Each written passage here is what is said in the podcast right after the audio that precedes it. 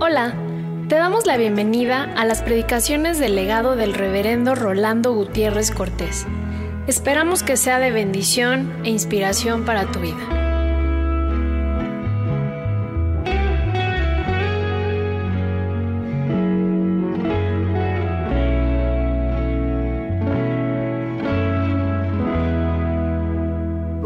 Proverbios en el capítulo 14 y leamos del verso 33 al verso 15, 4.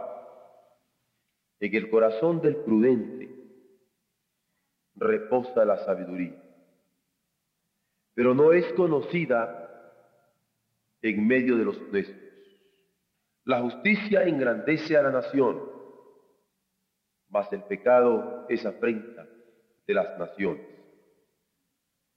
La benevolencia del rey es para con el servidor entendido, mas su enojo contra el que lo avergüenza. La blanda respuesta quita la ira, mas la palabra áspera hace subir el furor. La lengua de los sabios adornará la sabiduría, mas la boca de los necios hablará santeces. Los ojos de Jehová están en todo lugar, mirando a los malos y a los buenos. La lengua apacible es árbol de vida, mas la perversidad de ella es quebrantamiento de espíritu. Mateo, en el capítulo 7, el verso 24, final del Sermón de la Montaña, cuando Jesús toma la figura de la prudencia y exalta la prudencia como remate conclusivo de su enseñanza en el Evangelio. Dice así la palabra de Dios. Cualquiera pues que me oye estas palabras y las hace, le compararé a un hombre prudente que edificó su casa sobre la roca. Descendió lluvia y vinieron ríos y soplaron vientos y golpearon contra aquella casa y no cayó porque estaba fundada sobre la roca. Pero cualquiera que me oye estas palabras y no las hace, le compararé a un hombre insensato que edificó su casa sobre la arena. Y descendió lluvia y vinieron ríos y soplaron vientos y dieron con ímpetu contra aquella casa y cayó. Fue grande su ruina. Y cuando terminó Jesús estas palabras, la gente se admiraba de su doctrina, porque les enseñaba como quien tiene autoridad y no como los escribas. Hay cuatro elementos que quisiera que tuviéramos presentes antes de meditar en esta mañana. Pasaje de los Proverbios 14 del 33 al 15 y verso 4, que lo podría enumerar así. Mientras estemos pensando y reflexionando sobre el pasaje, hay una verdad que en primera instancia quisiera que tuviéramos en mente, que actos buenos, repetidos, conscientemente, modelan actitudes. Y quiero que lo tengamos presente porque normalmente pensamos en términos de actitudes primero y actos después. Sin embargo, quisiera que consideráramos que aquí en los proverbios hay un elemento en donde el acto bueno, conscientemente repetido, es el que va a modelar la actitud. Y que cuando Salomón está dando el consejo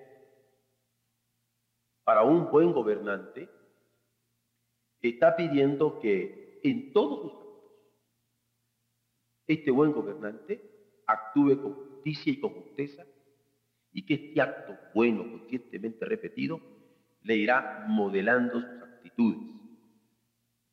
Particularmente la de la prudencia, que es la que vamos a considerar hoy. En segunda instancia,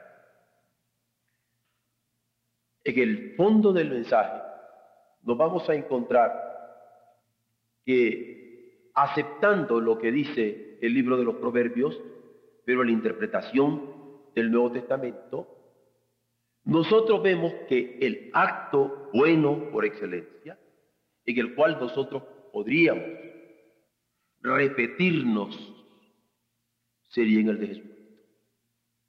Y que este acto es posible vez tras vez tenerlo en nuestro corazón a través de la oración y creemos que es el que puede modelar por la fe no solamente nuestras actitudes, sino nuestros caracteres.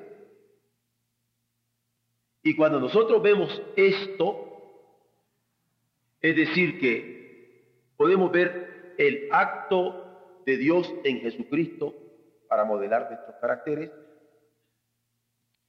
es porque nosotros queremos entender el mensaje del Señor personal para nosotros.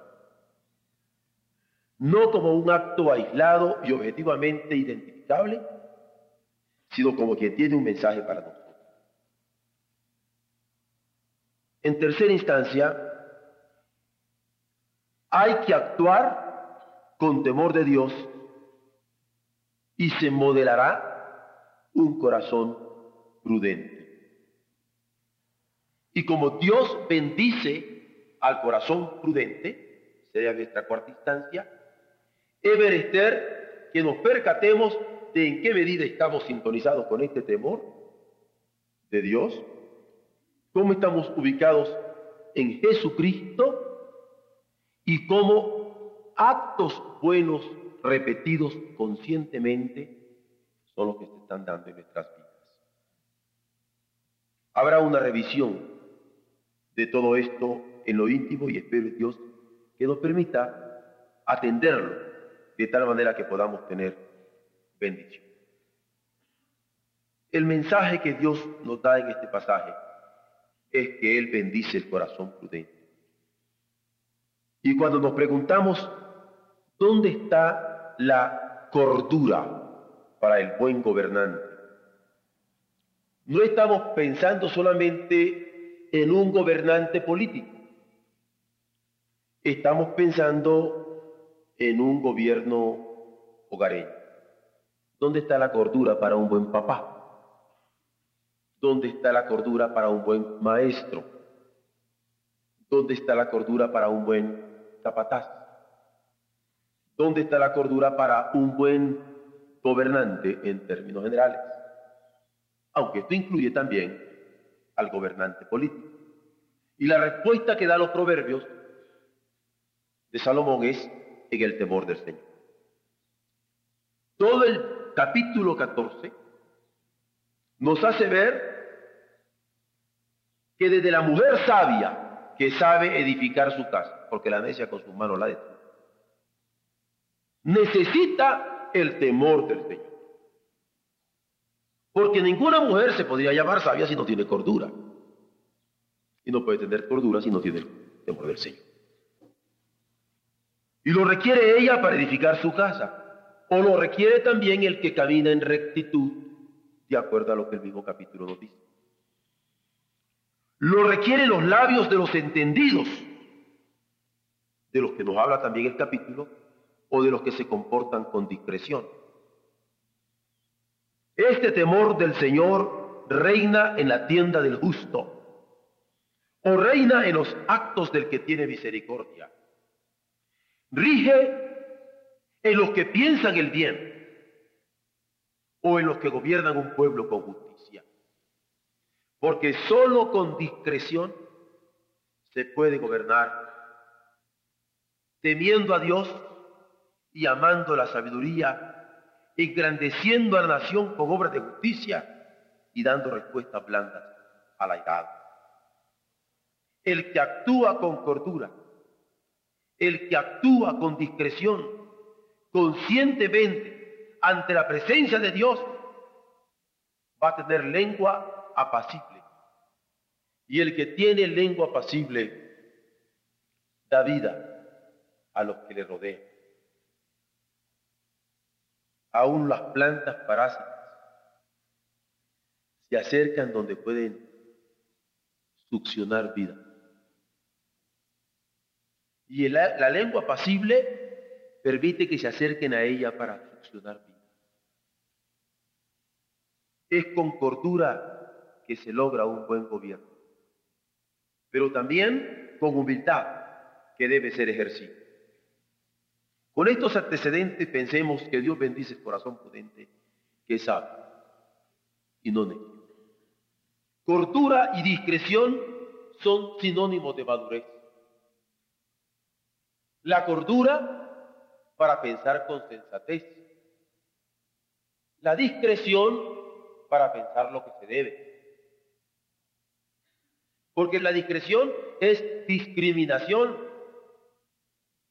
Y con la cordura pienso con sensatez, pero con la discreción escojo qué pienso. Y cuando yo pienso de una hermana, puedo pensar lo bueno del hermano, lo noble del hermano, lo justo del hermano, todo lo que es de buen nombre como lo manda el Escritura. Pero cuando yo no tengo el control para saber contar lo bueno,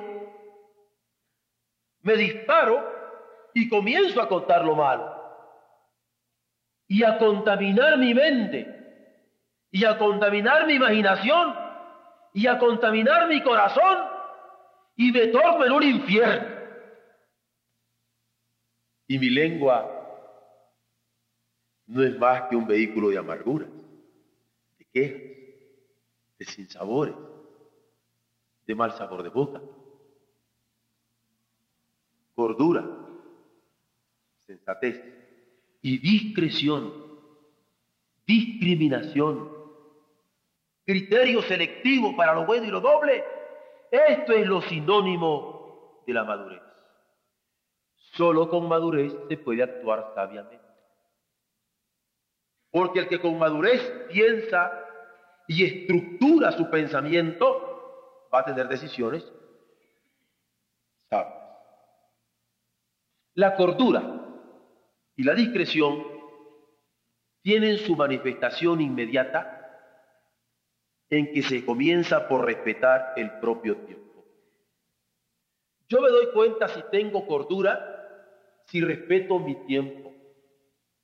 ¿En qué uso mi tiempo? ¿Cuál es mi horario? ¿Cuál es mi semanario? ¿Cuál es mi mensuario? ¿Cuál es mi anuario? ¿Cuál es mi plan quinquenal? ¿Cuál es mi plan para los próximos 10, 15 o 20 años? Una persona con cordura vive ubicada. Y lo primero que hace es respetar su propio tiempo. Porque el tiempo es don de Dios. Pero además se comienza por respetar la vida. Porque cada minuto que el Señor me permite vivir, me permite ser mayordomo de mi vida en ese tiempo. Por eso la cordura y la discreción son sinónimos de madurez para actuar sabiamente en el tiempo y en la vida. Y se termina por poseer como corona, dice los proverbios, la prudencia. Entonces, uso con prudencia mi tiempo y uso con prudencia mi vida. Y la prudencia repudia la necedad. Como una buena digestión repudia un alimento que no le sirve y lo vomita.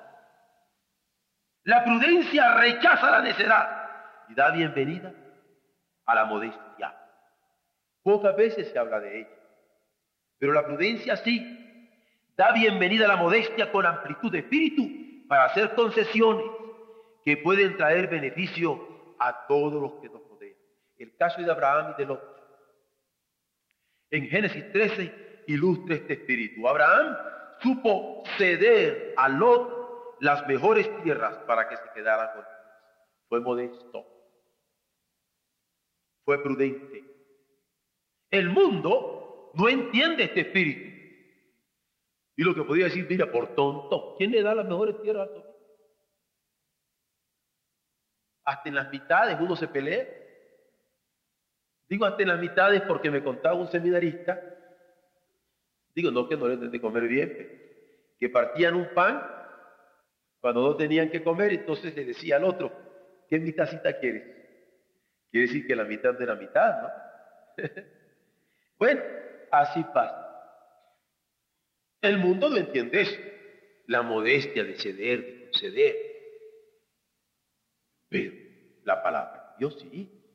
Y Abraham no tuvo en poco el darle a la posibilidad a su sobrino Lot que tuviera las tierras aquellas hermosas.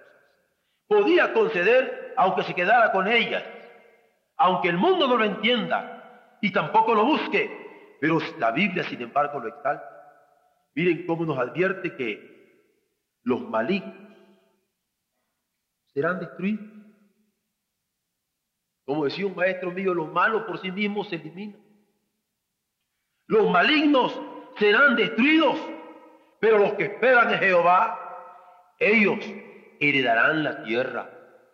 Hay que tener capacidad de creer.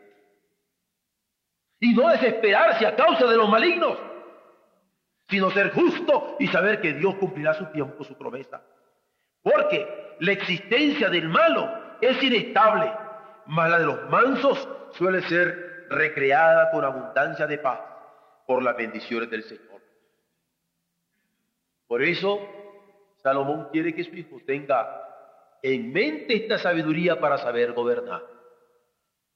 Recordando que Dios bendice al corazón prudente que es sabio y no necio, porque así bendice Dios al corazón prudente que en todos sus caminos le teme, siendo modesto en su espíritu.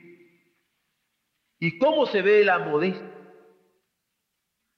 ¿Cómo puedo darme cuenta que tengo ese espíritu de conceder?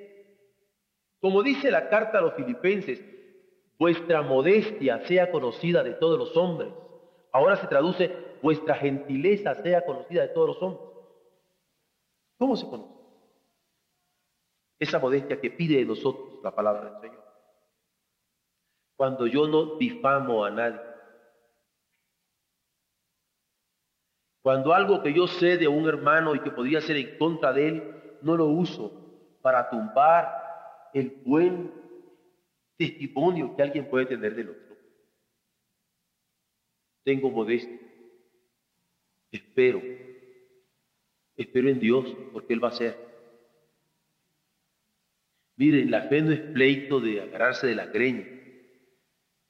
La fe es pleito para creer en el Señor y esperar en Él. Cuando nosotros estemos al borde de difamar a alguien, estamos al borde de perder la modestia, que es fruto de esa prudencia que Dios bendice. Tampoco alienta actitudes pendencieras. Yo me doy cuenta que soy modesto cuando no aliento el pique. Vamos a echarnos a pelear. Fulano dice esto de ti, a ver qué dice y esto es lo que la Escritura está haciendo ver, que Él bendice al corazón prudente, que ni difama, ni pone en pique a nadie. Así lo resume en el verso 32, en la primera parte del capítulo que estudiamos. En el corazón del prudente no dice hay sabiduría, anida, reposa toma hogar la sabiduría. Y Dios bendice el corazón del prudente en donde reposa, anida, hace su casa, vive, inhabita, domina la sabiduría. ¿Cómo queremos que todos los que tenemos en alguna manera la posibilidad de gobernar nuestros hogares, nuestros salones de clase, nuestros trabajos, nuestros empleados, nuestros pueblos, Nunca nos olvidemos de esto, que Dios bendice al corazón prudente, que es sabio y no necio, insensato. Pero Dios bendice al corazón prudente también, que es justo y no malvado. Afirmar que solo con discreción se puede gobernar es atender que todo lo que el hombre sembrare, eso también segará. Porque la injusticia no solo afecta a un hombre aislado de su pueblo, sino a la nación a la que pertenece. Cuando yo cometo injusticia, afecta a toda la nación. Cuando yo no soy justo en mis tratos, afecta a todos los que están rodeados con ese trato. El pecado de la injusticia se revierte contra la nación, pero la justicia engrandece la nación. Vean ustedes el verso 34, el verso A. ¿No les parece que sería lindo que todos los gobernantes de todos los pueblos de la tierra, especialmente los más fuertes, fueran muy justos para que las naciones fueran engrandecidas? Porque cuando no son justos, hay una reversión muy peligrosa. Dios quiere que los hombres seamos equitativos, nobles, modestos y bien intencionados. Y la buena intención edifica, estructura, no divide, no asuce el odio, ni el rencor, ni la amargura, ni se deja tocar de ello. Esa buena intención a él, al hombre sabio, no va a pasar desapercibida su acción ciudadana, aunque aparentemente una injusticia pudiera parecer secreta en su verificación y dice, nadie se va a dar cuenta de esto que estoy haciendo, resulta pública en sus efectos por la ley de la siembra y la cosecha. Lo mismo resulta con los actos de justicia que cada ciudadano efectúa. En donde a solas con su Dios decide defender lo que cree justo. Pero recuerden ustedes que la amplitud del entendimiento, como decíamos en los domingos anteriores, es donde se va a permitir estos criterios de justicia. En cada caso hay resultados y cada caso además será juzgado en tanto que naciones en el día final. Cuán necesario es que el corazón prudente repose en la sabiduría también. O sea, que no solo la sabiduría repose en el corazón del hombre, sino que el hombre repose en la sabiduría que estimula la justicia que engrandece a la nación, porque la cordura del hombre está en temer al Señor y solo con esta discreción espiritual es que se puede gobernar en las responsabilidades presentes teniendo en cuenta sus repercusiones futuras. El temor al Señor va regenerando nuestros pensamientos, va regenerando nuestros sentimientos, va regenerando nuestras actitudes, va regenerando nuestros actos. El temor al Señor que es principio de la sabiduría, nos permite actuar con justicia y no con malevolencia. Porque Dios bendice la prudencia del que es justo y no malvado. El corazón prudente del justo y no del malvado. Esto debemos tenerlo muy en cuenta todos aquellos que en una u otra manera tenemos las posibilidades ahora de estar sobre algunas personas en sus empleos. No se trata solamente de que se van porque no me sirven o porque me caen mal. Dios bendice el corazón prudente del que es justo y no malvado. Que de ninguno de nosotros como cristianos se diga que estamos actuando arbitrariamente, sino con justicia. Con justicia. Eso es todo. La justicia de Dios. Pero luego Dios bendice al corazón prudente que es benévolo y no irascible. La benevolencia no es solamente actitud aislada de sus actos. La buena voluntad se fundamenta en los actos de justicia que alguien hace. La mente de los cristianos ha sido enseñada a ubicar el acto de redención de Jesús como el acto de justicia por excelencia. Allí se entiende el amor de Dios. Desde allí es posible amar, porque Él nos amó primero. Mire, les ponía este ejemplo ahora a mis alumnos en el Instituto Bíblico. Hay un joven que le manda un ramo de flores a una señorita, a la cual a lo mejor la pretende. Vamos pensando que es una bióloga, a lo mejor una química. Pero bueno. Entonces, el día siguiente que la ve, le dice el muchacho, recibiste las flores, óyeme, muchas gracias, le dice ella, pero qué favor el que me hiciste. De veras, no te hubieras molestado.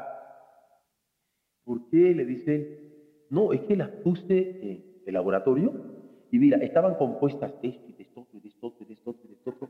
Y le comienza a decir de todo lo que estaba compuesta la flor, como bióloga, como.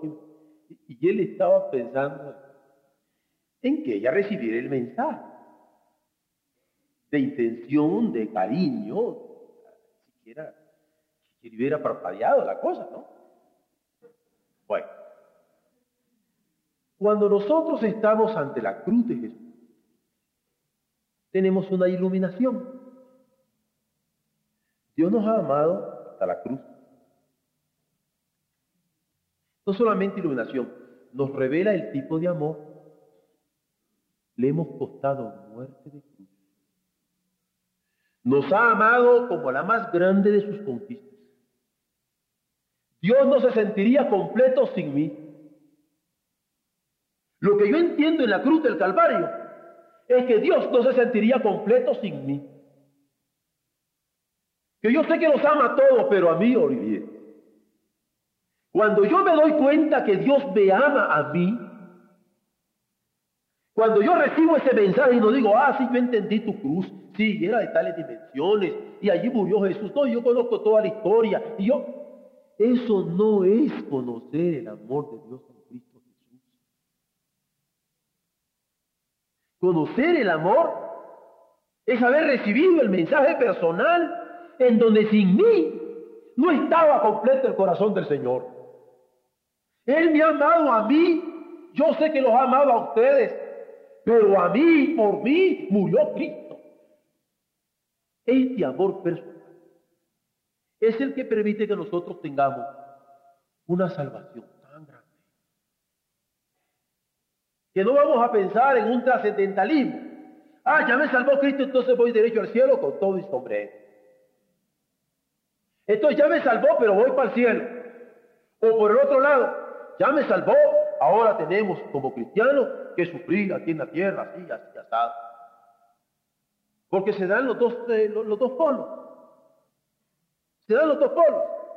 De gente que está pensando que el Señor murió en la cruz, entonces ya tiene el cielo, lo cual es cierto. Pero piensan que eso es todo. O que ahora tengo que sufrir porque soy cristiano.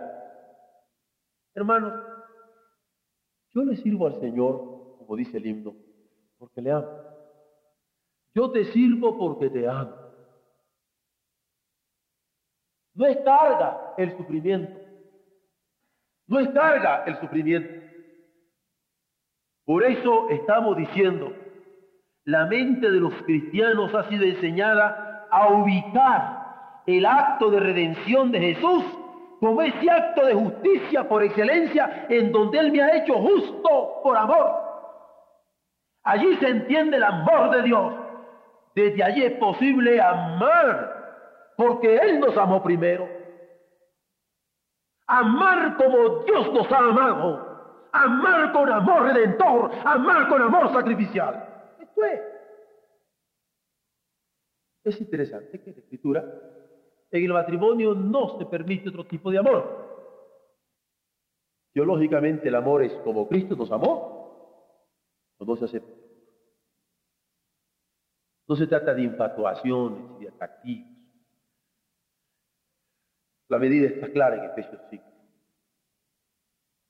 Porque allí entendemos el amor de Dios y desde allí es posible porque Él nos amó primero.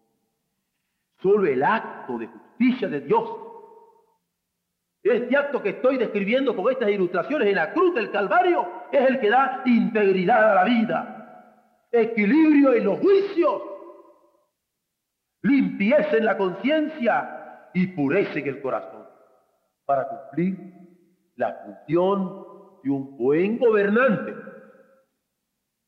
estableciendo justicia entre los hombres.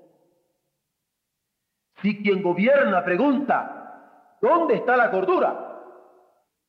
Solo en el temor de Dios podrá encontrar. Su benevolencia se manifestará con el siervo entendido, a la vez que dura contra el que causa vergüenza al pueblo. Porque esto hay que entender. Hay gente que acepta la paternidad de alguien que es amorosito y apapachador. Pero si ya disciplina y castiga, ya no es padre. Hay alumnos que les encanta estar con un maestro porque es un barco. Barco es una expresión que usan los jóvenes cuando un maestro regala las calificaciones. Pero si es un maestro que los disciplina, ya ese es buen maestro. Y hermanos, también pasa en las jefaturas. La escritura manda premiar al siervo bueno, pero también ser duro con el que causa vergüenzas al pueblo. Y no se puede pensar que alguien vaya a gobernar sin ternura de corazón y sin firmeza de carácter. Eso hay que tenerlo claro. No hay que mixtificarlo ni mistificarlo. El amor no está reñido con la disciplina y con la firmeza. Dios bendice el corazón prudente, que es benévolo y no ir así. Porque para actuar con firmeza no se monta ira, pero.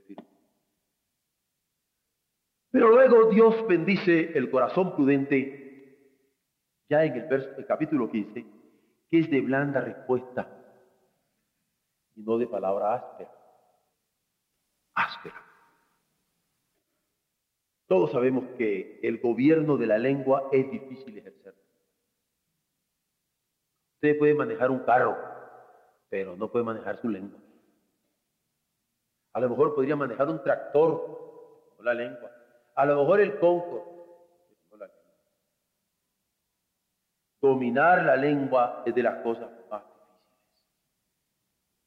Dios escogió a María porque supo dominar su lengua y guardar las cosas en su propio corazón.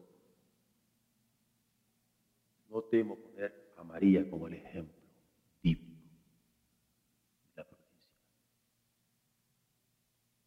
Hablarle de Cristo que enmudeció y no abrió boca. La sabiduría no está en hablar hay gente que me grita para que le diga una palabra, porque mi silencio les puede estar afectando. Pero si les afecta, gloria al Señor. No es por quitarles la palabra para que piensen. No puedo pensar yo por la gente. Y ustedes pueden pensar por mí. Es difícil el gobierno de la lengua, pero hay que ejercerlo. También es difícil el de las actitudes cuando se habla. ¿Con qué actitud hablo yo? Hablo con una actitud de orientación pastoral de vida eterna. O me desahogo para decirle al hermano, a ver hermana, usted no se controla su lengua. Yo tengo que ver cómo controlo mis actitudes.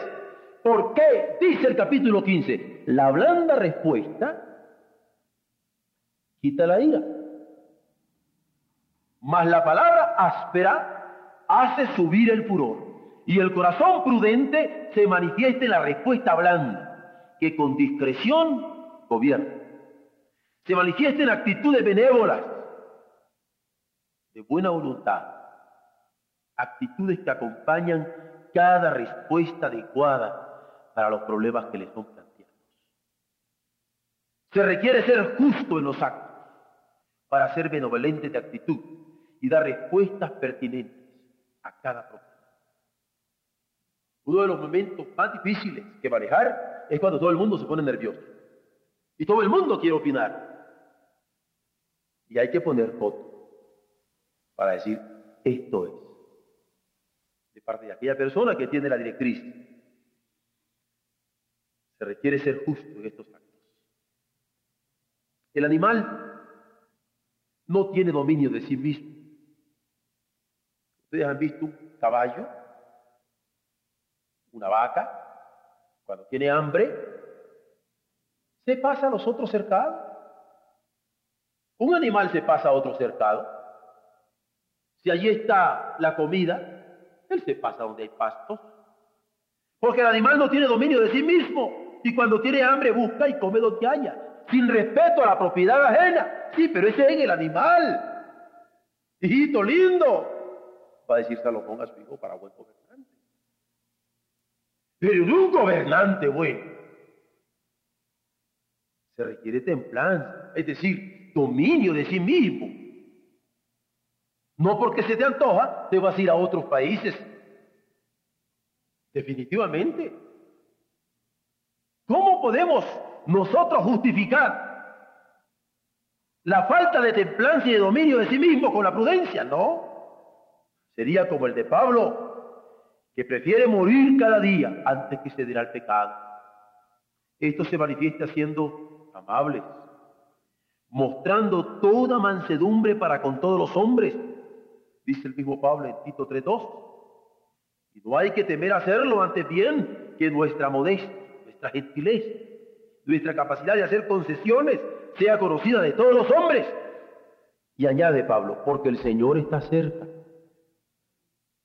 Y este añadido es porque el temor del Señor es el monitor catalítico que le permite estar sintonizado. Porque el Señor está cerca, actuemos con modestia. Porque el Señor está cerca, actuemos con gentileza. Porque el Señor está cerca, actuemos con prudencia. Porque el Señor está cerca, gobernemos con discreción y sensatez. Porque el principio de la sabiduría es el temor del Señor. ¿Acaso es difícil ver que en el acto de justicia de Dios en Cristo y la esperanza de su segunda venida, entonces se estructura la posibilidad de tener una actitud benevolente que muestra la cordura de un buen gobernante? Hay que atender. Dios bendice el corazón prudente que es sabio y no necio. El corazón prudente que es justo y no malvado. El corazón prudente que es benévolo y no irascible.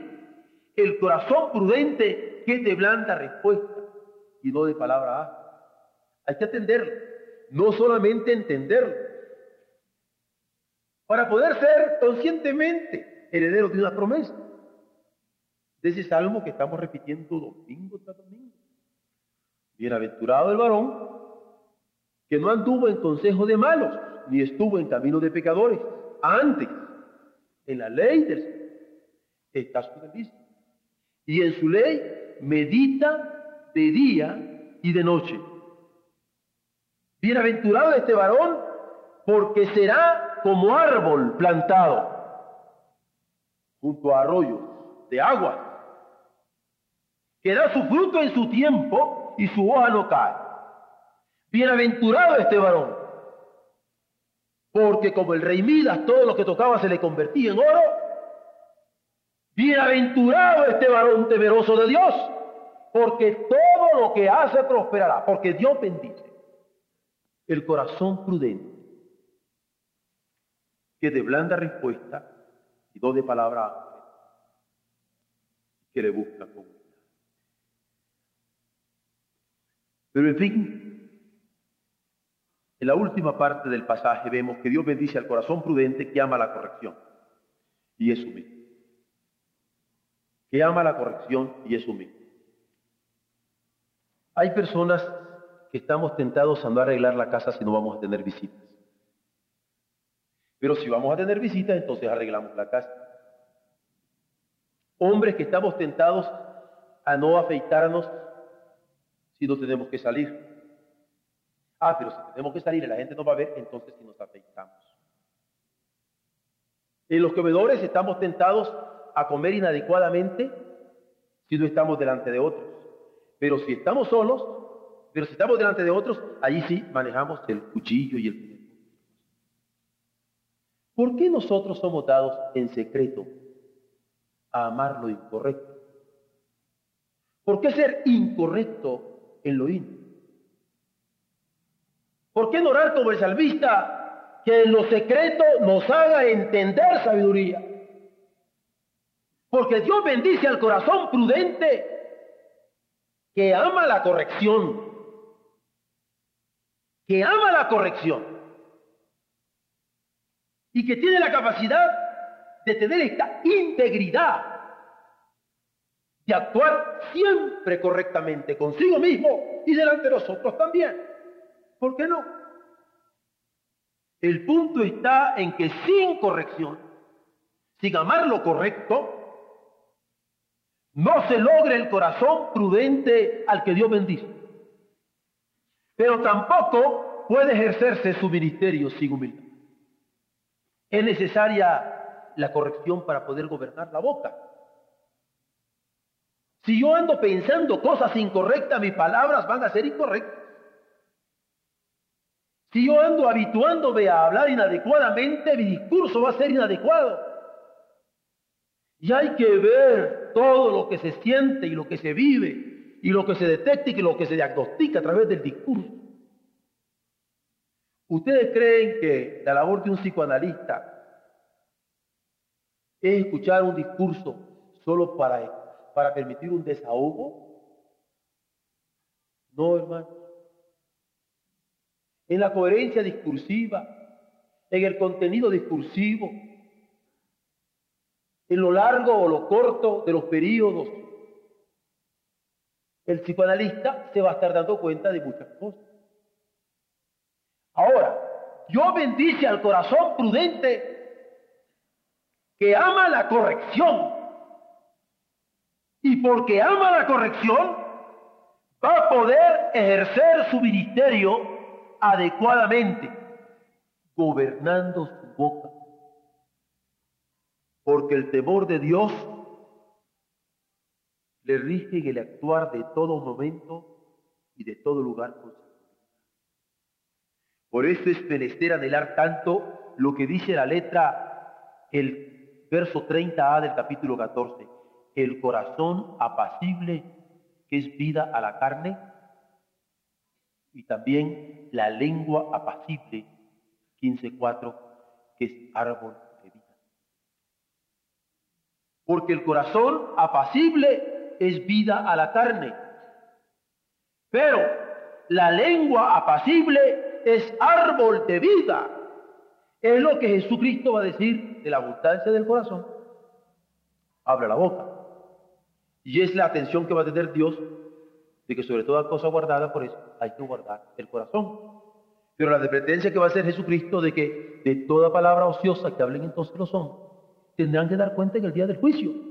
Porque esa palabra ociosa salió por no haber cuidado del corazón. Es menester cuidar el corazón y ocuparnos del corazón. Porque en el corazón apacible encontramos manifestaciones de lengua apacible, como el inconsciente se manifiesta en el consciente. ¿Cuántas cosas deben evitarse en la niñez? ¿Cuántas cosas deben evitarse en la niñez para que no se distorsionen en la vida adulta las manifestaciones de confianza,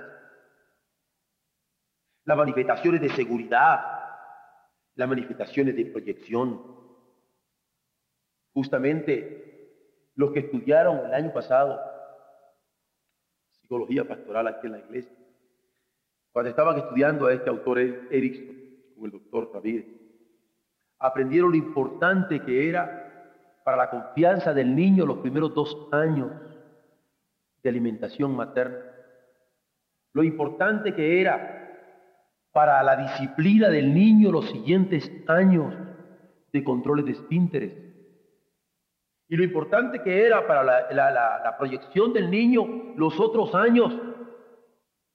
Por eso le digo, ¿Cuántas cosas deben evitarse en la niñez para que no se distorsionen en la vida adulta? En las manifestaciones de confianza, seguridad y proyección.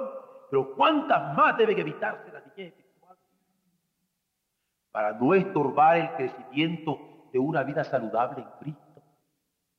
Y ahí viene un paréntesis, porque la pregunta sería, ¿es que no hay vida saludable en Cristo? ¿Es posible una vida no saludable en Cristo? Pues hermanos, cuando tenemos una vida débil y enfermiza, cuando no nos nutrimos de Él, cuando estamos resfriados, cuando estamos llenos de carencias, cuando no nos nutrimos de la verdad del Señor a plenitud. Estamos al borde de la enfermedad espiritual y puede afectarse cuando no se ejercita para la piedad. Por eso a mí me inquieta tanto cuando nosotros comenzamos a alejarnos de la práctica de la piedad. Ya no querer oír la Biblia, hablar la Biblia discutir la Biblia, abrevar en su palabra. El corazón prudente requiere caracteres definidos, cuyos planes vitales sean claros y cuya vida cotidiana sea consistente con la voluntad de Dios. Es el corazón prudente el que invita a Dios a caminar con Él todos los días de su vida, sabiendo que su compañía se va marchando al fracaso. ¿Se acuerdan de Moisés cuando decía, si tú no vas conmigo, yo no voy? Y cuando oramos en las mañanas, ¿qué es lo que le pedimos al Señor? Señor, sé, tú en mi camino. O cuando cantamos, si Cristo conmigo va, yo voy. Yo no te veré si Él va conmigo. Un corazón prudente quiere andar en los caminos del Señor. El primer socio es el Señor. El primer amigo es el Señor. El primer consultor es el Señor. Es el corazón prudente el que se decide a vivir en sabiduría y justicia a pesar de las circunstancias malvadas que lo rodean. Es el corazón prudente el que por tener gran entendimiento puede ser benévolo y irascible. No hay que cansarse de hacer el bien, porque a su tiempo cegaremos y no desmayamos. No hay que cansarse de hacer el bien, porque a su tiempo cegaremos si no desmayamos. La prudencia, la prudencia es necesaria en nuestra vida porque Dios bendice al corazón prudente. No nos cansemos de hacer el bien. Hay que atender la presencia vigilante de Dios, recordando que por muy hondo que aparezca el abismo del hombre, está puesto a Él en las alturas, la voluntad de Dios. Pero quien anhela un corazón prudente, porque podría decirme, pero ¿cómo hacemos para tener y cultivar este corazón prudente? Debemos recordar que este corazón prudente no se gana con pompas, ni con ritos, ni con ceremonias, sino con la oración de rodillas Quitémonos la rebeldía. Al corazón contrito y humillado es el que no deprecia el Señor. Nos hemos olvidado de orar, nos hemos olvidado de doblar las rodillas, nos hemos olvidado de pedirle a Dios juntamente con nuestros hijos, con nuestros hermanos, y nos ocupamos con nuestros hijos del mal y con nuestros hermanos del mal. Estamos comiéndonos nuestras propias miasmas nuestros propios desechos, nuestras propias expresiones. Dejemos de hablar lo malo, contemos la bendición. Enseñémonos de tal manera a contar nuestros días que podamos traer al corazón sabiduría. Pero eso solamente lo podemos tener con esa oración de rodillas y la lectura piadosa, devocional, indocua, sin prejuicio de la Biblia. Esto es lo que lleva a nuestra alma a presentarse ante el Señor arrepentida y nos permite alcanzar el perdón que Él ofrece a nuestros corazones contritos y humillados. Y nos da descanso, y nos da seguridad, y nos da paz, y nos da felicidad, y nos permite adorarle en la hermosura de su santidad. Dios bendice al corazón prudente entonces, que es sabio y no necio, que es justo y no malvado, que es benévolo y no irascible, que es de blanda respuesta y no de palabra áspera, pero sobre todo que ama la corrección, el ser correcto en lo íntimo y en lo público, y es no soberbio. No nos cansemos de orar, humilde. Dios bendiga su palabra en el corazón de cada uno de nosotros. Amén.